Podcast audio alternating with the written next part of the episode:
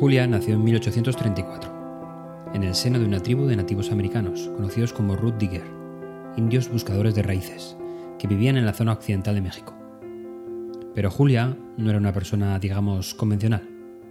De hecho, su fama llegó hasta el mismísimo Charles Darwin, que opinaba así de Julia. Julia, una bailarina española, era una mujer extraordinariamente fina, pero tenía una gruesa barba y frente velluda. Fue fotografiada y su piel puesta en exhibición. Pero lo que nos concierne es que tenía en ambas quijadas, superior e inferior, una irregular doble hilera de dientes. Una hilera colocada dentro de la otra. Debido al exceso de dientes, su boca se proyectaba y su cara tenía la apariencia de un gorila.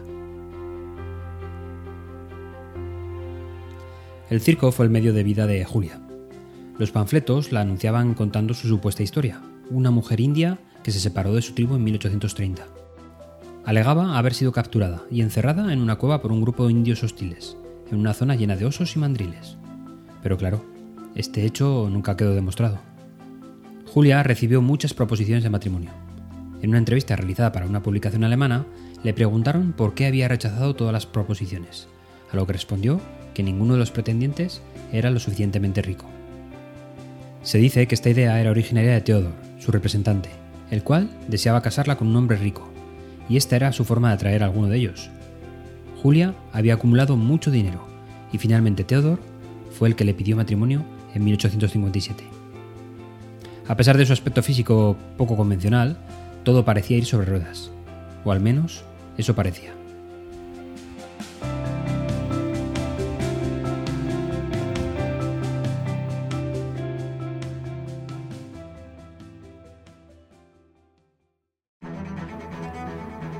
El físico, como veis, eh, no lo es todo. Y es que detrás de una positiva efectiva y también bonita hay mucho, pero que mucho trabajo detrás. Seguro que no os descubro nada. Quizás lo peor que podemos realizar antes de comenzar a confeccionar una presentación es abrir el programa informático de turno y encontrar una diapositiva en blanco.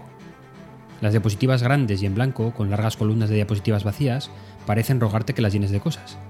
Es fácil pasar de una diapositiva en blanco a diapositiva en blanco, llenándolas de una en una, hasta que finalmente todo el contenido está representado en la presentación de las diapositivas. Y se siente como un logro tener una colección de diapositivas completa. El problema de utilizar diapositivas en blanco como punto de partida es que eh, cambia el proceso por el cual se diseña una presentación.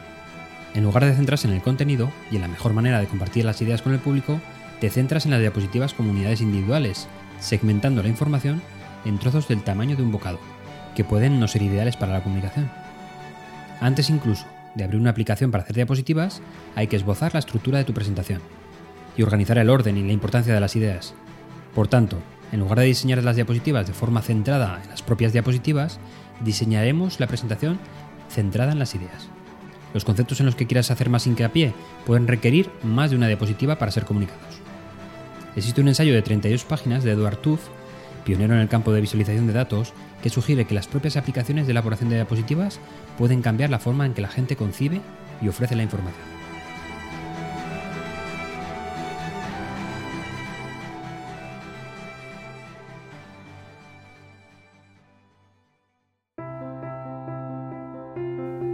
En 1859 quedó embarazada, en Moscú. Durante una gira a principios de 1860, Julia Pastrana dio a luz un bebé con características similares a las suyas. El bebé falleció a las 35 horas de nacer y Pastrana murió por complicaciones del posparto cinco días después. Theodor siguió vendiendo entradas para la actuación, a sabiendas de que ella estaba agonizando. A continuación, contactó con el profesor Sukulov de la Universidad de Moscú, al que le vendió los cadáveres de su esposa e hijo. Sukulov decidió momificar ambos cuerpos y los expuso en el Instituto Anatómico de la Universidad de Moscú. Como atrajeron tantas visitas, Theodor decidió reclamar las momias. Así se inició un proceso judicial que Theodor ganó al presentar su certificado de matrimonio con Julia.